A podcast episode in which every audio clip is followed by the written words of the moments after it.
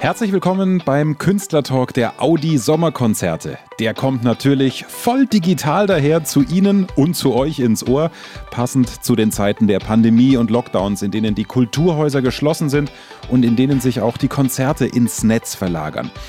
Audi engagiert sich nicht erst seit Corona für Kunst und Kultur, sondern seit über 50 Jahren schon mit eigenen Kulturformaten und gesellschaftlichen Sponsorings. Die Audi Sommerkonzerte sind fester Bestandteil des Kulturkalenders in Ingolstadt, dem Stammsitz des Unternehmens. Ja, und seit letztem Jahr ist das Festival auch digital erlebbar. Hm, digital erlebbar. Ja, sagt man so leicht. Aber was bedeutet das? Was bedeutet dieser Wandel hin zu Streaming-Konzerten für die Künstler, die es ja gewohnt sind, ein Publikum vor sich zu haben, die es gewohnt sind, zu den großen Bühnen der Welt zu reisen? Genau darum geht es jetzt. Brigitte Teile im Gespräch mit hochkarätigen Künstlern. Sie stellt sie gleich ausführlich vor. Ja, und wie es in der Podcast-Welt üblich ist, haben wir uns in diesem Gespräch auch auf ein entspanntes Du geeinigt. Freuen Sie sich jetzt auf ein sehr schönes, sehr spannendes und sehr menschliches Gespräch. Brigitte Teile übernimmt. Künstler ohne Bühne. Wie viel digital verträgt die Klassik? Wir wollen ein Künstlergespräch führen, eine Initiative der Audi Sommerkonzerte, die ein konstruktiver Austausch sein soll. Wie sieht das Kulturleben, in diesem speziellen Fall die klassische Musik und ihr Konzertleben nach Corona aus? Was ist eine mögliche Strategie? Wo soll es hingehen? Bei all der Misere, die Covid für die Kunst- und Kulturszene mit sich bringt, welche Chancen gibt es und wer hat vielleicht Ideen? Ich freue mich sehr auf ein Gespräch mit drei hochrangigen Künstlern. Alle drei gehören sie zu den Besten ihres Fachs. Anna Prohaska, Sopranistin, hat gerade erst das Entchen in der digitalen Freischützpremiere an der Bayerischen Staatsoper gesungen und sie ist außerdem Ensemblemitglied der Berliner Staatsoper. Emmanuel Pahut ist Flötist, hat in der leeren Berliner Philharmonie Live-Konzerte für die Digital Concert Hall gegeben und ist vor Covid international als Solist unterwegs gewesen. Und Lisa Batjaschwili spielt mit ihrer Geige regelmäßig digitale Konzerte, zuletzt mit den Münchner Philharmonikern. Und sie hat die künstlerische Leitung der Audi Sommerkonzerte. Ich freue mich sehr auf einen Austausch mit euch dreien. Hallo. Hallo. Hallo. Hallo, guten Tag. Lisa, die erste Frage an dich. Wann hast du das letzte reale Konzert vor Menschen so richtig direkt im Publikum anwesend. Wann hast du das gespielt? Ich glaube, das war im September in Hamburg. Und ansonsten befinden wir uns natürlich alle jetzt seit März 2020, bald seit einem, seit einem Jahr, in so einer Phase, wo wir einfach nicht wissen, in welche Richtung wir uns bewegen und wann wir wieder für den vollen Saal spielen können und dürfen. Anna, dein letztes reales, in Anführungsstrichen, Konzert? Ja, das war wahrscheinlich im Herbst, das war Ende November, als ich in Zagreb war und das war sozusagen der letzte Tag, der Freiheit, bevor Zagreb auch in den Lockdown ging aufgrund zu hoher Viruszahlen. Und das war mit äh, Giovanni Antonini und Il Giardino Armonico mit unserem CD-Programm Serpent and Fire. Das waren Dido und Cleopatra-Arien, also sehr emotional und äh, sehr dramatisch. Und äh, das Publikum, ja, ich schätze mal, da waren schon ein paar hundert Leute, vielleicht so 300, schätze ich mal, in einem Saal für ungefähr ja über 1000. Das heißt, es war genug Platz zwischen den Menschen, die hatten keine Gefahr, sich anzustecken. Aber ja, es war schon ein sehr, sehr emotionaler Abend, gerade auch mit einem italienischen Ensemble, einem norditalienischen Ensemble, weil Norditalien ist ja auch sehr, sehr hart getroffen gewesen von der Pandemie. Also auf jeden Fall Daten, die sich bei euch eingebrannt haben. Was ist es bei dir, Emanuel? Ja, bei mir war das äh, ähnlich, aber anders. Ich hatte einen relativ normalen Sommer. Also ich hatte das Glück, wir sind mit äh, Paul Meyer und Eric Lesage künstlerischer Leiter vom Festival in Salon de Provence und wir hatten das Glück, das Programm unverändert mit allen Künstlern durchführen zu können. Natürlich war ein bisschen weniger Publikum wegen Social Distancing, auch in Frankreich, aber im Grunde war das ein relativ normales Gefühl, auch im Sommer. Und dann Salzburger Festspiele, ein paar solche Sachen. Dann später kam wieder der Konzertsaisonanfang in Berlin mit ein bisschen Publikum, aber es war sehr deprimierend in der Berliner Philharmonie nur 500 bis 800 Menschen zu sehen sehen, je nach Phase, in welcher wir waren. Und dann hatte ich das Glück, äh, in der Woche direkt vor dem Wieder-Lockdown doch noch ein paar Konzerte quer durch Europa zu spielen, Schweiz, Österreich, Italien. Und dann hat Spanien im Dezember wieder geöffnet. Da habe ich auch ein paar Solokonzerte mit Orchester, mit Publikum. Und das war unglaublich, das Gefühl. Das ist auch das letzte Mal, dass ich Menschen an einer Terrasse von einem Restaurant, von einem Café gesehen habe. Die Emotionen, die du da gerade beschreibst, sind sehr intensiv. Du hast doch gesagt, das war sehr deprimierend. Das ist ein sehr starkes Gefühl. Ihr seid seit Monaten ausgebremst. Die Bühnen sind eben nur noch digital geöffnet. Wie hat euch das als Künstler verändert, Anna? Ja, also äh, die Streaming-Welt ist ja auf der einen Seite etwas, wofür wir sehr dankbar sein können und müssen, dass wir dann überhaupt auftreten können. Aber ich finde auch, das ist ein bisschen auch das Schlechteste aus beiden Welten vereint. Also von dieser eigentlich sehr spannenden Studiosituation, wenn man eine CD macht, man kann schneiden, man kann Sachen experimentieren, man kann Risiken eingehen und auf der anderen Seite der Live-Auftritt, der, der sozusagen angetrieben ist von Adrenalin und von, von Publikum, von Reaktionen, von dem Atem, von der Stille, von dem Lachen, von dem Applaus. Das heißt, der Stream hat auf der einen Seite etwas sehr Steriles und Anonymes, weil man ja keinen Kontakt zum Publikum hat. Auf der anderen Seite ist es das größtmöglichste Risiko, weil meistens ja auch ein Stream dann zumindest einige Tage, wenn nicht sogar für immer irgendwo online zur Verfügung steht. Das heißt, ich habe, muss ich ganz ehrlich sagen, ein ziemlich gespaltenes Verhältnis dazu und musste mich da auch erstmal ein bisschen dran gewöhnen. Jetzt ist es schon fast Routine geworden, dass man kein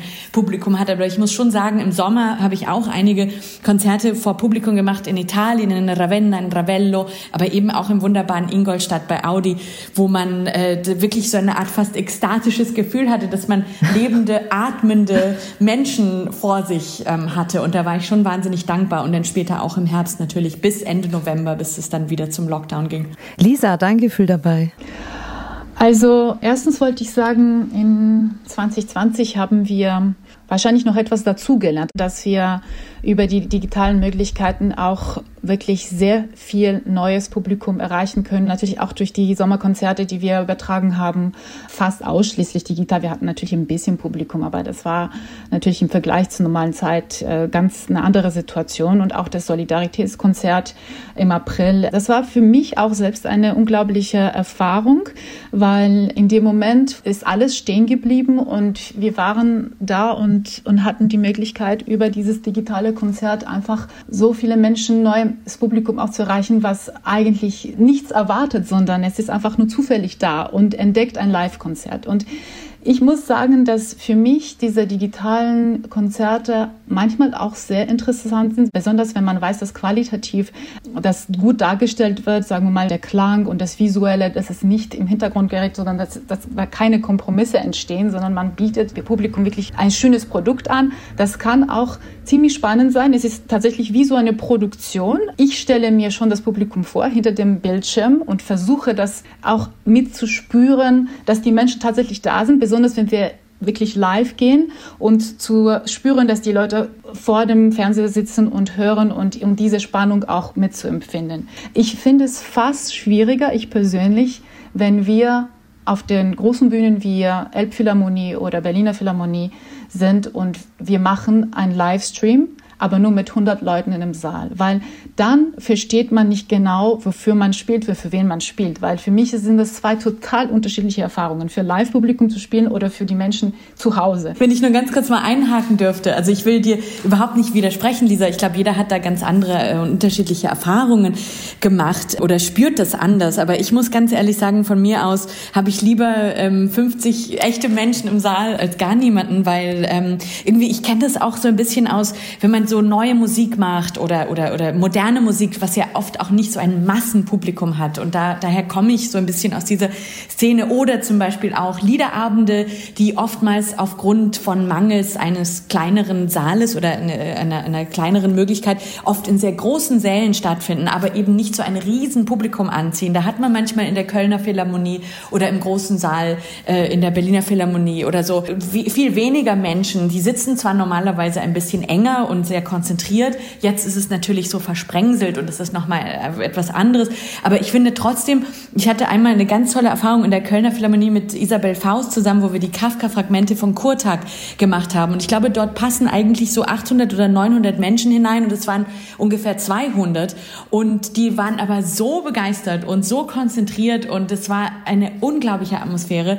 Ich glaube, es geht ein bisschen auch darum, wie man die Menschen packt und wie man die sozusagen zu zu, zu sich zieht auch. Und äh, ich finde, ähm, wir müssen besonders auch in Zukunft, finde ich, gucken, dass wir die Seele so schnell wie möglich aufmachen, egal für wie viele Leute, weil je länger sie zubleiben und je, also je länger wir damit warten, desto mehr entwöhnen wir das Publikum von diesem Live-Erlebnis. Ich meine, wenn, wenn diese Sache zu lange dauert, besonders wenn es um solche ganz feine Geschichten geht, wie klassische Musik oder so, dann möchte man nicht einen Moment erleben, wo die Leute ähm, ein bisschen vergessen haben, wie es sich anfühlt, in ein Konzert zu gehen und tatsächlich dann diese Konzerte nur noch digital konsumieren, äh, wie die Filme. Weil so genau. läuft es ja nicht bei uns. Weil es geht wirklich darum, dass man sich schön anzieht, in ein Konzert geht, eventuell danach noch essen geht, die Menschen sieht. Also es ist dringend an der Zeit, dass wir sowohl im Herzen als auch im Geist die Jogginghose mal wieder gegen Smoking und Abendkleid tauschen.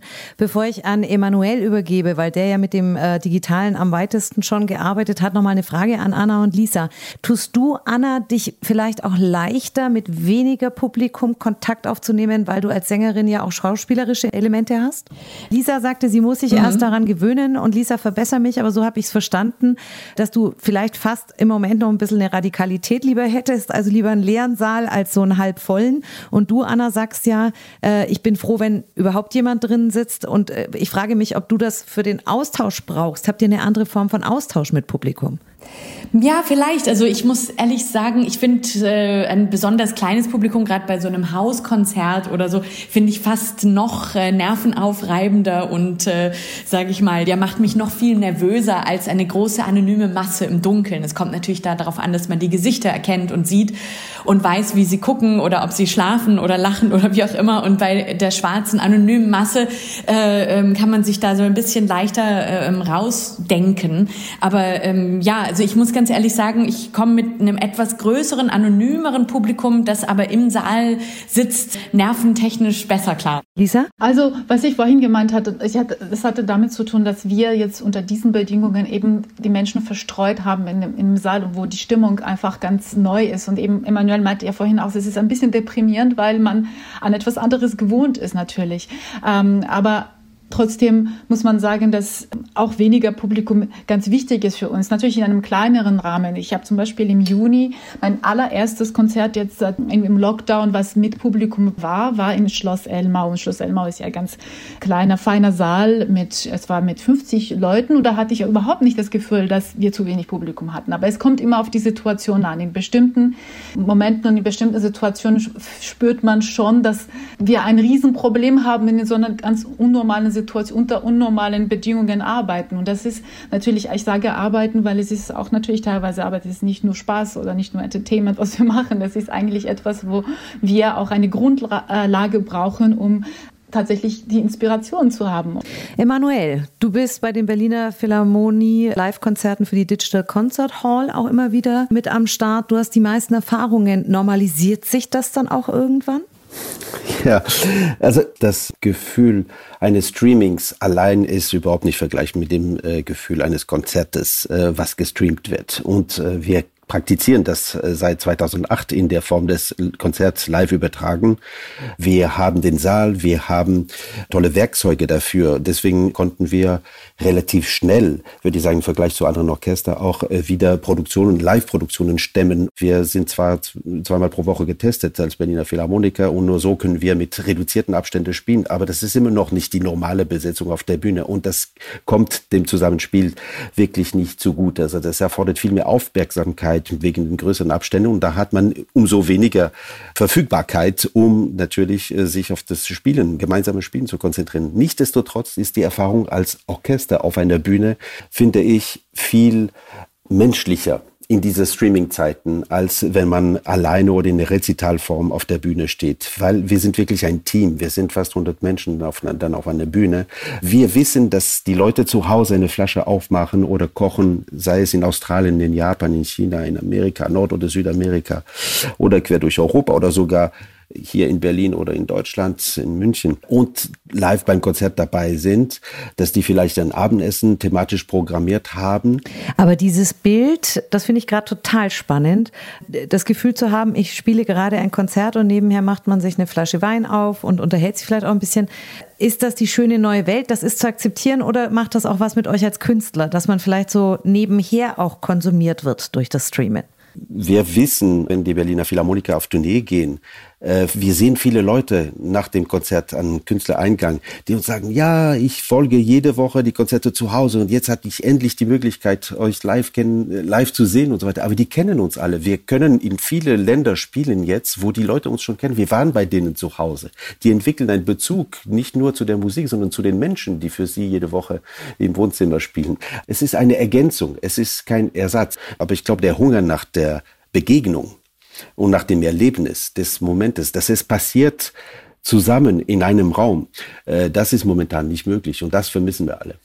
Äh, genau, auch das ein bisschen zu ergänzen, weil diese die Digital Concert Hall war ja ganz am Anfang etwas ganz Neues für unsere Welt und etwas, was schon sehr weit entwickelt war und auch technisch sehr perfekt äh, funktioniert hat. Und ich glaube, der Vorteil bei euch in, in Berlin ist, dass ihr eine ganz klare Struktur gleich am Anfang gemacht habt. Man bezahlt und bezahlte immer eine Gebühr, äh, entweder jährlich oder monatlich äh, oder wöchentlich oder nur einzeln. Und es, wenn es eine klare, klare Struktur gibt für so ein großes Orchester, was ähm, weltweit beliebt ist und viele Fans hat, über, überall und Followers sozusagen, dann kann man so etwas qualitativ so anbieten, dass tatsächlich die Menschen sich die Zeit nehmen, sich davor hinzusetzen und eventuell mit einer Flasche Wein oder mit Abendessen bei den Berliner Philharmonikern zu sein. Aber ich glaube, das nimmt mich zu diesem nächsten Thema, was wir vielleicht auch besprechen sollten. Wie gut sind die anderen Plattformen strukturiert und wie wichtig ist das, dass ein, dass jemand doch diese fünf oder zehn Euro bezahlt für ein Konzert, damit er auch tatsächlich das wahrnimmt und auch ernst genug nimmt, das nicht nebenbei laufen zu lassen, sondern tatsächlich so zu tun, als ob er schon, äh, ob er selbst im Konzert wäre. Ich glaube, diese Tatsache, ich habe was beigetragen, um das zu 100 Prozent zu mir zu nehmen und das zu genießen. Das ist etwas ganz Wichtiges. Also das finde ich ein super spannendes Thema, weil ähm, man muss auch wirklich sagen, die Digital Concert Hall ist ja diese fantastische Institution, die durch die Musiker der Berliner Philharmoniker und Simon Rattle in, äh, oder zu seiner, während seiner Ära initiiert wurde. Dazu muss man sagen, ich glaube, zum großen Teil ist es ja durch private Sponsorengelder, also durch die Stiftung auch finanziert. Und ich glaube, viele, viele Institutionen äh, in Deutschland und im deutschsprachigen Raum ähm, haben diese Mittel nicht, beziehungsweise haben diese Sponsoren nicht. Und da kommen sozusagen die Rundfunkgebühren nochmal ins Spiel. Da hatten wir ja jetzt gerade in Deutschland eine ziemlich äh, harte Diskussion, wo ein Land, also Sachsen-Anhalt, jetzt verhindert hat, dass die Rundfunkgebühren mit irgendwie 66 Cent pro Monat erhöht werden oder pro Zyklus oder wie auch immer.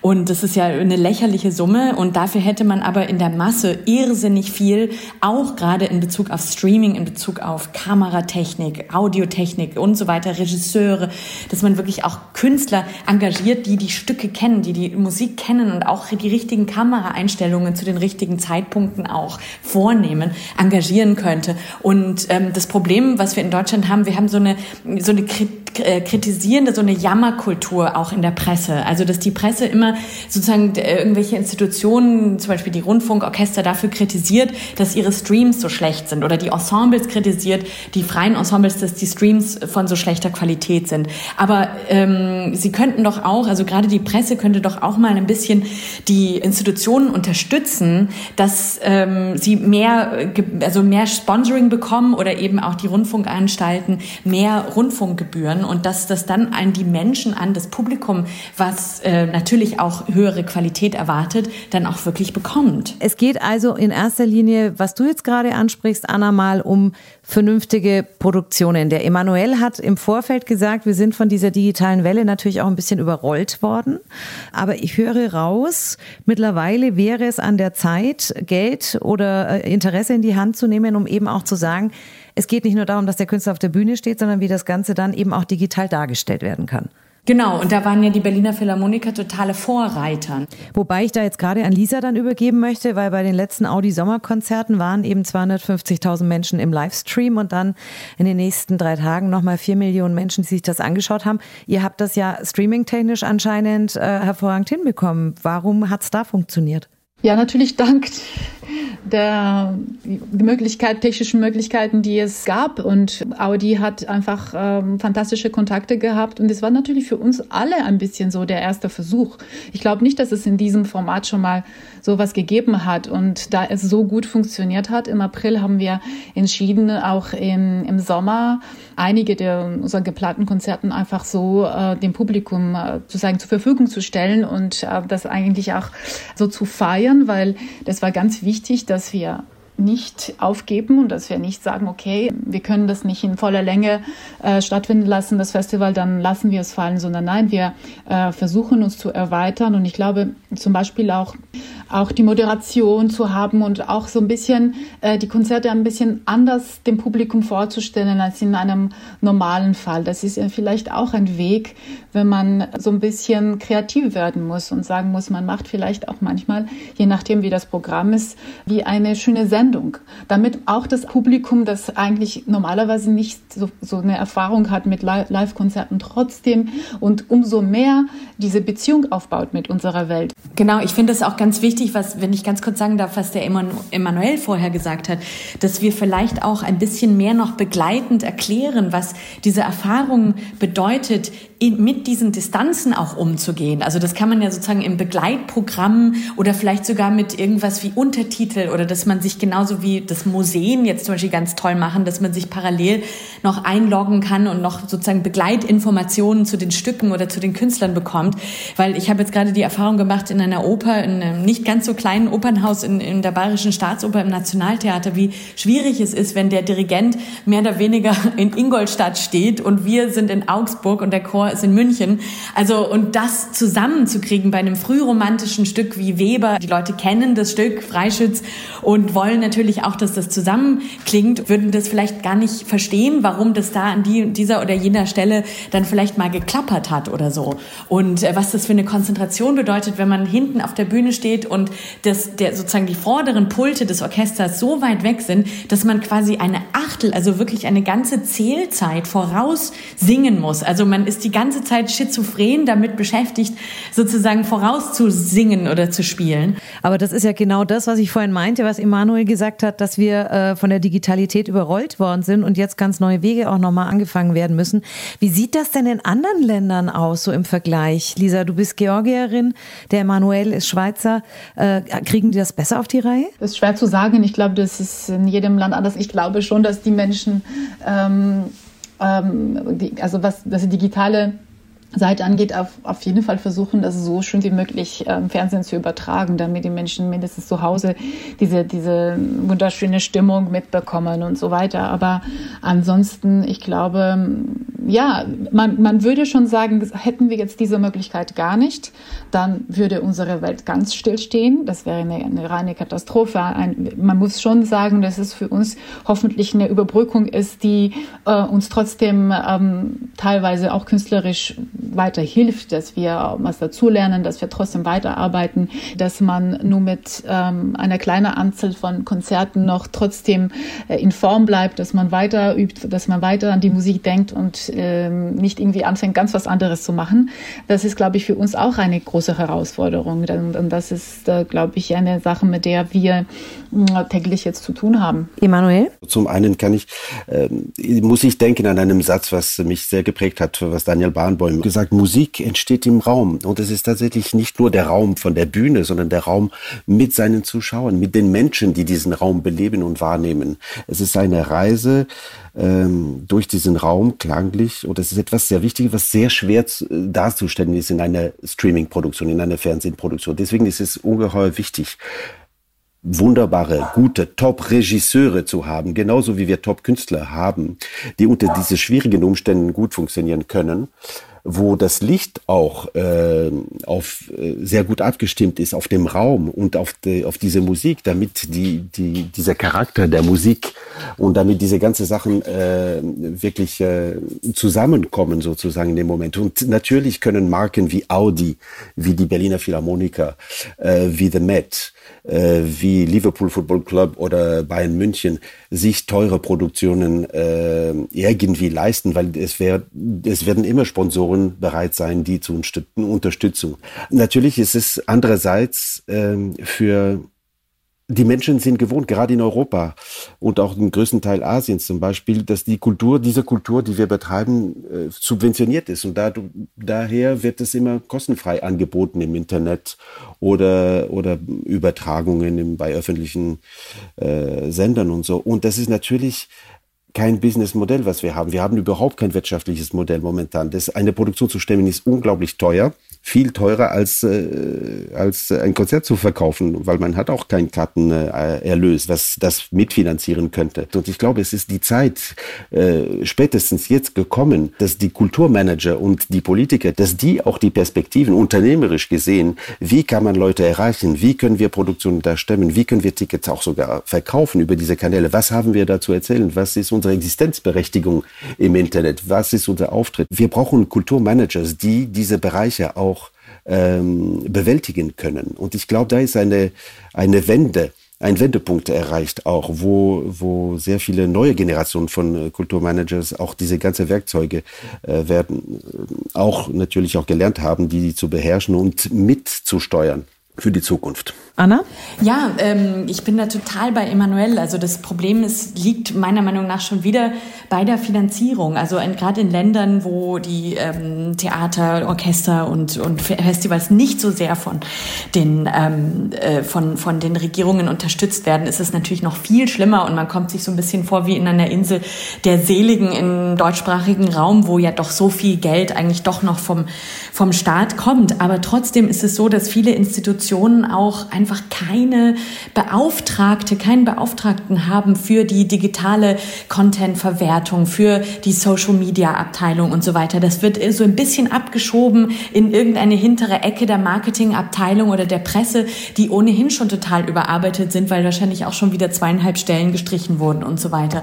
Das heißt, ich glaube, ähm, die, unser, ähm, unsere Institutionen müssen dafür wirklich auch äh, Positionen schaffen, um diesen Content auch modern und digital zu verwerten und an den Mann zu bringen, an die Leute zu bringen. Lisa will dazu bestimmt auch was sagen? Ich glaube, dass die klassische Musik, ob das zu Hause ist äh, oder in einem Konzertsaal, sollte immer ein besonderes Erlebnis sein. Und ich habe ein bisschen Sorge, dass wir im Internet eine unglaubliche Menge von vielen äh, einfach Konzerten haben und auch ähm, auf YouTube, auf, sagen wir so, auf verschiedenen Rundfunk-Websites, äh, Konzerte, die monatelang noch zur Verfügung stehen. Ich bin da immer sehr hin und her gerissen, weil ich denke, wir brauchen als Künstler auch ein bisschen diesen Schutz, dass nicht jedes Konzert von uns für ein ganzes Jahr zum, zum Nachhören da ist, sondern wir geben immer wieder so viel von uns und es ist wirklich ein, eine Leistung, die man vor sich gibt. Und ich glaube, solange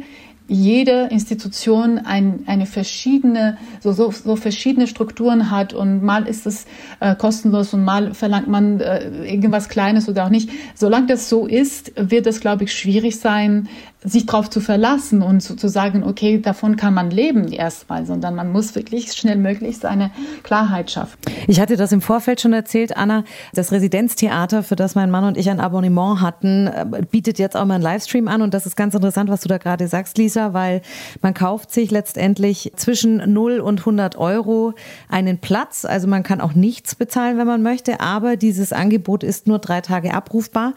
Und wir machen uns immer schick an diesem Abend und setzen uns dann mit Anzug und Abendkleid vor den Computer und schauen uns diese Übertragung an. Und das würde ich mir von euch Zuhörern auch wünschen, dass ihr da wieder mehr in ein Bewusstsein geht. Was, was wird uns da eigentlich angeboten? Und ich bin auch bereit dafür zu zahlen. Ich frage mich nur, ist nicht auch das Problem, solange es andere Künstler gibt, die auch eine höhere Darstellungsdrang, sage ich jetzt mal, in den sozialen Medien hat. Solange es diese Künstler gibt, die das auch für lau machen, wird es schwierig, Qualität durchzusetzen, oder? Ja, wir haben Gott sei Dank jetzt diese Zeit hinter uns, wo jeder jeden Tag zu Hause ein Video gedreht hat und dann gepostet hat. Es ist, ist auch seine Zeit schon gelaufen. Und jetzt äh, haben wir alle ja verstanden, dass, dass, dass nur das nicht hilft. Und natürlich, ich glaube, die Qualität hat teilweise auch sehr drunter gelitten. Aber ich glaube, an der Anfangszeit des Lockdowns habe ich das total verstanden und auch den Sinn dahinter verstanden, weil einfach diese die, diese Solidarität zueinander, das, die, die, das Miteinander und äh, sich unterstützen, auch durch diese Medien, äh, das kam wirklich in den Vordergrund. Ja, und es ist schön, ähm, also wenn wir auch ein bisschen über diese Performance-Psychologie auch sprechen. Also die Nerven sind ja auch ein bisschen wie ein Muskel. Ne? Also man muss quasi diesen Muskel ja auch trainieren, nicht nur diese kleine Muskulatur, die wir für die Ausübung ins, unseres Instrumentes brauchen. Das heißt, man muss sich ja immer wieder neu der Höhle des Löwen, der Arena, stellen wie ein Gladiator. Das heißt, ich glaube auch diese Home-Konzerte oder Balkonkonzerte, die es auch gegeben hat und so weiter, waren irgendwie ein bisschen dazu da, auch mm, uns äh, sozusagen diesen Performance-Muskel nicht ähm, atrophieren zu lassen, sondern uns weiterhin sozusagen dieser Herausforderung der, der Auftritte, der Vorstellungen zu stellen. Ganz wichtiger Hinweis. Emanuel, bekommst du als festes Ensemblemitglied auch ein festes Gehalt oder eine feste Gage? Wir bekommen weiterhin das Basishonorar, äh, was wir sonst auch äh, normalerweise haben. Natürlich sind alle Zusatzleistungen, natürlich fällt das alles weg, aber das Basishonorar ist da. Ähm, ich muss sagen, seit, äh, seit, dem, äh, seit dem März ist im Grunde für alle freischaffende Künstler äh, im besten Fall vielleicht zehn Prozent der Tätigkeit äh, aufrecht erhalten geblieben, höchstens. Äh, und das ist wirklich für, für die Menschen, die nur darauf, da, davon leben können, wirklich ein, eine Horrorsituation, ein Horrorszenario. Natürlich gibt es je nach Land, je nach Kultur äh, unterschiedliche Herangehensweise und unterschiedliche Hilfsmodelle oder gar keine, so wie das in den USA ist zum Beispiel, wo ganze Orchester wie natürlich ganz berühmt äh, The Met zum Beispiel äh, sofort in Arbeitslosigkeit gehen musste und dann das, aber wie, wie soll man denn von 5000 auf 500 äh, äh, runtergehen und dann eine Wohnung in Manhattan bezahlen, seine Kinder noch weiter äh, eine Erziehung geben und dann drei Monate später hat man nichts mehr irgendwie. Ähm, also viele Musiker sind ausgezogen, wohnen bei ihren Eltern irgendwo in Alabama wieder oder woanders in Zentralamerika, wo die, wo die herkommen. Manche bewerben sich für, für Orchester für Stellen in Europa. Inzwischen sind die Flüge auch nicht mehr möglich oder die Quarantäneregelung so scharf, dass sie das auch nicht machen können. Also ich, ich sehe viele Künstler äh, in Not. Der Aufruf von Thiel Brönner für die gesamte Branche war phänomenal, fand ich äh, sehr gut artikuliert und so. Und das müssen wir immer wieder betonen, toll, mit ja. neue Ideen dazu äh, natürlich kommen. Wir müssen erinnern, jetzt wo das Wetter schön ist, dass wir vielleicht, wenn wir sehen, es sind Leute, die paarweise draußen spazieren, vielleicht können wir auch Duette singen oder spielen draußen im Park oder auf einer Bühne oder vor, vor, vor, eine, vor einer Philharmonie zum Beispiel oder vor einem Konzertsaal, vor einem Theater, keine Ahnung. Äh, vielleicht können wir da die Leute ein bisschen dran erinnern, hey, wir sind da, wir können euch was anbieten. Ich finde, die, gerade die Institutionen äh, sollten auch vielleicht ein bisschen investieren, auch in die Möglichkeiten, gerade jetzt im Sommer, in äh, Open Air, also sozusagen Open Air, akustisch, zu ähm, verbessern. Und ich finde, das wäre eine Möglichkeit, also nicht nur sozusagen, was auch natürlich wichtig ist, die freischaffenden Künstler noch besser und noch direkter, noch unbürokratischer zu unterstützen, sondern eben auch Auftrittsmöglichkeiten zu ermöglichen in Parks, auch in Vorhöfen oder vor Kirchen und Konzertsälen. Und es gibt ja auch genug, ähm, zum Beispiel Schlosshöfe, die vielleicht vier Wände haben oder drei Wände. Man braucht eigentlich nur drei Wände, um eine ziemlich gute Akustik herzustellen oder einen einen Felsvorsprung oder, oder ein, ein Gebäude, wo man sozusagen eine, eine äh, physikalisch gesehen ein, ein Echo erzeugen kann, eine Akustik erzeugen kann. Und ich hoffe, dass die Veranstalter im Sommer sozusagen alle Kreativität und alle Finanzierungen bündeln werden, um nicht einfach alles abzusagen, sondern möglichst viele Open-Air-Konzerte zu ermöglichen. Ja, für uns äh, ist es natürlich eine große Hoffnung, dass wir bei Audi vor allem diese zwei Open-Air-Konzerte im Glänzerpark, äh, dass die auf jeden Fall stattfinden, weil da sind ja auch Konzerte, die normalerweise so äh, fantastisch besucht sind. Also 10.000 bis 15.000 Menschen ähm, sind äh, dort oft ähm, dabei. Und wenn es in diesem Jahr auch, sagen wir mal, nur die Hälfte davon möglich wäre, es ist für uns eine große Hoffnung. Wir setzen sehr viel drauf und vielleicht sogar, dass man im Sommer noch mehr Open-Air-Konzerte macht und eventuell sogar äh, einige andere Konzerte, die wir in den äh, verschiedenen Räumen geplant haben, dem schlimmsten Fall auch so umzulegen, dass wir sie auch draußen stattfinden lassen. Was natürlich das Open-Air-Konzert in Klenzeberg äh, äh, betrifft, das ist ja schon ähm, unglaublich gut aufgebaut, technisch, akustisch.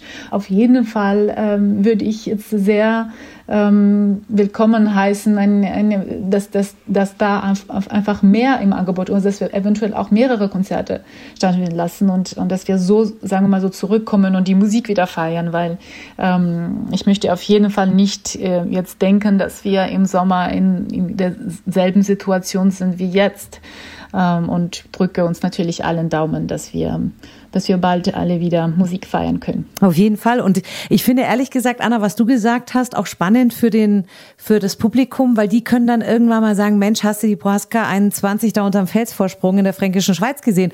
Also das ist ja dann vielleicht auch was ganz Besonderes, was man so gar nicht mehr nochmal nachholen kann. Seid ihr denn auch im Austausch mit entsprechenden Musikmanagements, wenn ihr solche Ideen habt? Ich meine, als kleiner einzelner Künstler, wenn man jetzt nicht irgendwie auch noch zusätzlich äh, künstlerischer Leiter Leiter ist oder Intendant ist, so wie die Erfahrungen, die Emanuel sicherlich und Lisa noch äh, äh, gemacht haben und ich leider noch nicht, aber da hat man natürlich nicht so viel ähm, Hebelwirkung, aber man kann trotzdem seinen Input geben und ich finde es halt immer am wichtigsten, die Konzerte zu retten, wie es auch immer möglich ist, entweder mit Stream, TV übertragen oder noch am allerbesten, wenn man kein Publikum zulassen darf, eine Open-Air-Übertragung bei gutem Wetter draußen sozusagen vor der Tür und vielleicht auch dann mit so Food Trucks oder Getränke Trucks und wie auch immer, dass man so eine Art ja, Waldbühnen-Feeling da äh, kreieren könnte. Also das fände ich, glaube ich, eine sehr schöne Sache und könnte auch einen ganz besonderen Sommerzauber bekommen. Total. Emanuel, was ist deine Meinung dazu? Ich wollte vielleicht ergänzend äh, dazu sagen, die französische Regierung macht, weil ich auch französischer Staatsbürger bin, interessiere ich mich auch ein bisschen für die Kulturpolitik dort und der Zusammen, das Gespräch irgendwie zwischen Veranstalter und Regierung. Und dort werden die, die Entscheidungen viel zentraler getroffen, natürlich. So ist, so ist das Land aufgebaut. Ähm, in Deutschland spricht man natürlich sehr lokal, regional oder je nachdem, wer gerade der Geldgeber ist für die Institution ähm, oder die verschiedenen Bundesländer und so. Und das hat seine Vorteile wie auch seine Nachteile gerade in Frankreich wollen die in, in, äh, Paris, Lyon und Marseille, also die drei größten äh, Städten, ähm, Live-Events ähm, mit Messungen probieren, um zu schauen, wirklich welche Inzidenz äh, und welche, welche Folgen wirklich von Konzertbesuchen und Ansteckungsgefahr und so weiter. Und die würden sogar, wenn jemand im Vorfeld positiv getestet ist, diese Person zum Konzert lassen. Natürlich müssen alle Maske tragen und so weiter. Aber man, man muss sich das vorstellen, das wäre zum Beispiel so wie ich die Diskussion in Berlin oder in Deutschland verfolgen kann, äh, natürlich äh, total undenkbar.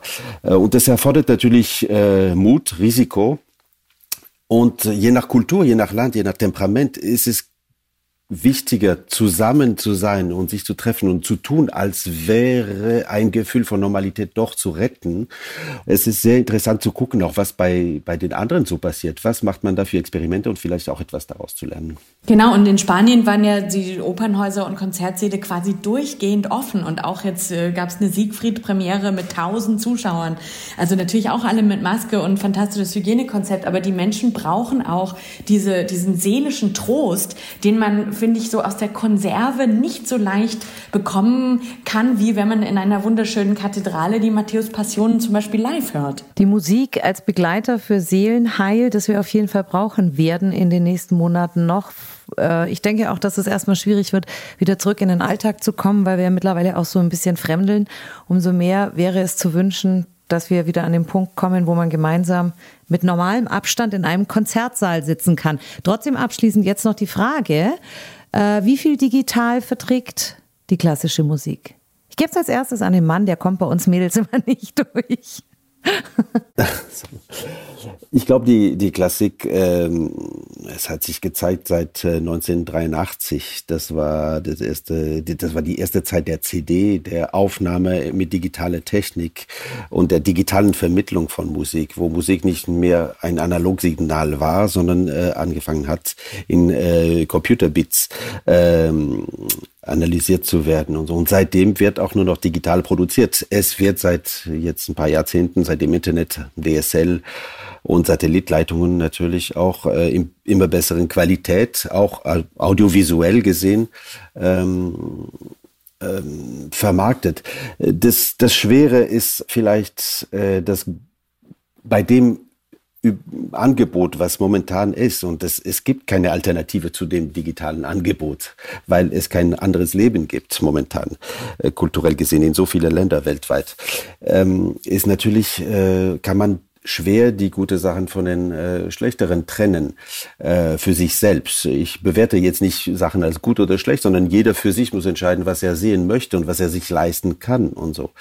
Ähm, es sind natürlich viele Sachen, die da nicht sein sollen. Das wissen wir. Es ist wie bei alle sozialen Medien, wie bei alles, was so dahingestellt wird. Und generell gesehen ist leider so, muss man feststellen, wenn es äh, kostenfrei zur Verfügung gestellt wird, ist es nicht unbedingt ein gutes Zeichen, was die Qualität betrifft. Es sei denn, es ist wirklich äh, staatlich äh, produziert worden, dann mit den Ressourcen äh, kultureller Institutionen.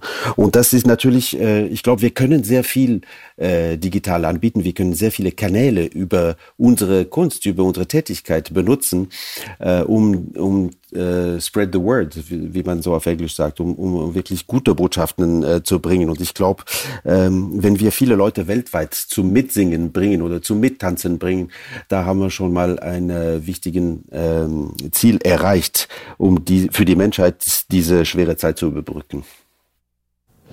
Anna, also, das ist eine schwere Frage. Ich meine, wir, wir müssen, das ist unser neuer Aggregatzustand. Das ist so wie wenn man vielleicht vor 100 Jahren gesagt hätte, wie viel Radio verträgt die Klassik oder so. Das ist etwas, was man irgendwie nicht mehr wegdenken kann. Also viele Plattenfirmen haben ja sehr, sehr lange gerade in der Klassik die Augen davor verschlossen und äh, haben versäumt, und das finde ich ganz, ganz schwierig, gerade bei Spotify und Apple Music und den, Klasse, den äh, normalen Audio-Streaming-Services, dass äh, versäumt wurde, die, ja, die Vergütung der Künstler gerecht zu gestalten. Also, dass man jetzt irgendwie, äh, dass, dass man als äh, Rihanna oder, oder Lady Gaga kein Problem hat, sich über die Aufnahmen zu finanzieren, weil so wahnsinnig viele Millionen, Milliarden Klicks pro Monat äh, stattfinden. Das ist natürlich klar. Aber dass man als klassischer Musiker mit diesem winzigen Marktanteil, den wir im Vergleich dazu haben, äh, nichts davon verdient, ist äh, natürlich auch irgendwie logisch. Und ähm, da ist, hat, glaube ich, die klassische Musikindustrie ein bisschen das Boot verpasst, wie man so im englischen Raum sagt. Ja, ich glaube, wir müssen einfach ähm, vor allem, wenn ich jetzt so an die Audi-Sommerkonzerte denke, äh, werden wir ab jetzt, glaube ich, ähm, beide Plattformen nutzen wollen, weil wir total unterschiedliches Publikum erreichen, sowohl äh, lokal als auch international. Und ich glaube, äh, besonders bei, bei den Sommerkonzerten kann man sagen, dass man diese zwei Welten miteinander gut verbinden kann. Und äh, ansonsten würde ich sagen, ähm, ja, in dem, in dem, an dem Tag, an dem Menschen ganz frei normal wieder zurück ins Konzert kommen können, werden wir natürlich, sagen wir mal, so wieder aufleben, weil äh, diese, dieser Moment auf der Bühne zu stehen und, und fürs Publikum zu spielen, ist äh, etwas, was wir nicht äh, auf die Seite lassen können. Und das ist, dann werden wir uns hoffentlich einfach an diese Zeit zurückerinnern und sagen, okay, das war eine Phase in unserem Leben, das haben wir auch irgendwie durchgemacht und auch viel dazu gelernt, aber auf jeden Fall ähm, ein lebendiger Künstler, ähm, der, der in dem Moment was kreiert, äh, braucht äh, den Kontakt mit den Menschen und man kann das auch ganz einfach über übersetzen. Sogar die Fußballer, die äh, jetzt momentan ohne Publikum spielen, die, die vermissen das Publikum genauso, weil, weil diese Einheit, die man schafft in so einem Moment, in so einem Moment der Spannung, ist etwas, was, ähm, was für die Menschheit, glaube ich, ganz wichtig ist. Und das können wir natürlich ähm, erreichen, indem wir in einem Raum zusammenstehen. Ein wunderbares Schlusswort. Fantastisch. Vielen, Danke. vielen Dank für, für eure tollen Kommentare und es hat total Spaß gemacht. Wir machen mal diese Table Ronde live in ja, Ingolstadt so. beim nächsten Sommerfestival. Ja, und mit Wein bitte, mit einem schönen bitte, Glas Wein bitte. dazu. okay, wunderbar. Herzlichen Dank für Dankeschön. dieses intensive Gespräch. Das war ganz toll. Ja, danke schön an alle alles und alles Liebe. Liebe. Mm, ein schönes Gespräch. Vielen Dank an alle Beteiligten. Hat Spaß gemacht zuzuhören. Ja, und das war er, der Talk. Unser Künstlergespräch, Künstler ohne Bühne, wie viel digital verträgt die klassische Musik? Eine Initiative der Audi Sommerkonzerte. Und wenn Ihnen, wenn euch der Podcast gefallen hat oder Fragen aufgetaucht sind, bitte meldet euch bei den Audi Sommerkonzerten. Wie das geht? Ganz einfach per Mail an sommerkonzerte.audi.de. Sommerkonzerte.audi.de. Sommerkonzerte bitte in einem Wort durchschreiben. Das gleiche gilt natürlich für unsere Website www.sommerkonzerte.de. Da gibt es viele spannende Geschichten rund um das Festival und seine Künstler. In diesem Sinne, Dankeschön für euer, Dankeschön für Ihr Ohr. Teilen Sie diesen Podcast gerne mit Kolleginnen und Kollegen, mit Freunden, mit Bekannten wo Sie sagen, jawohl, das interessiert dich garantiert. Würde uns freuen. In diesem Sinne, bleiben Sie gesund und bis demnächst.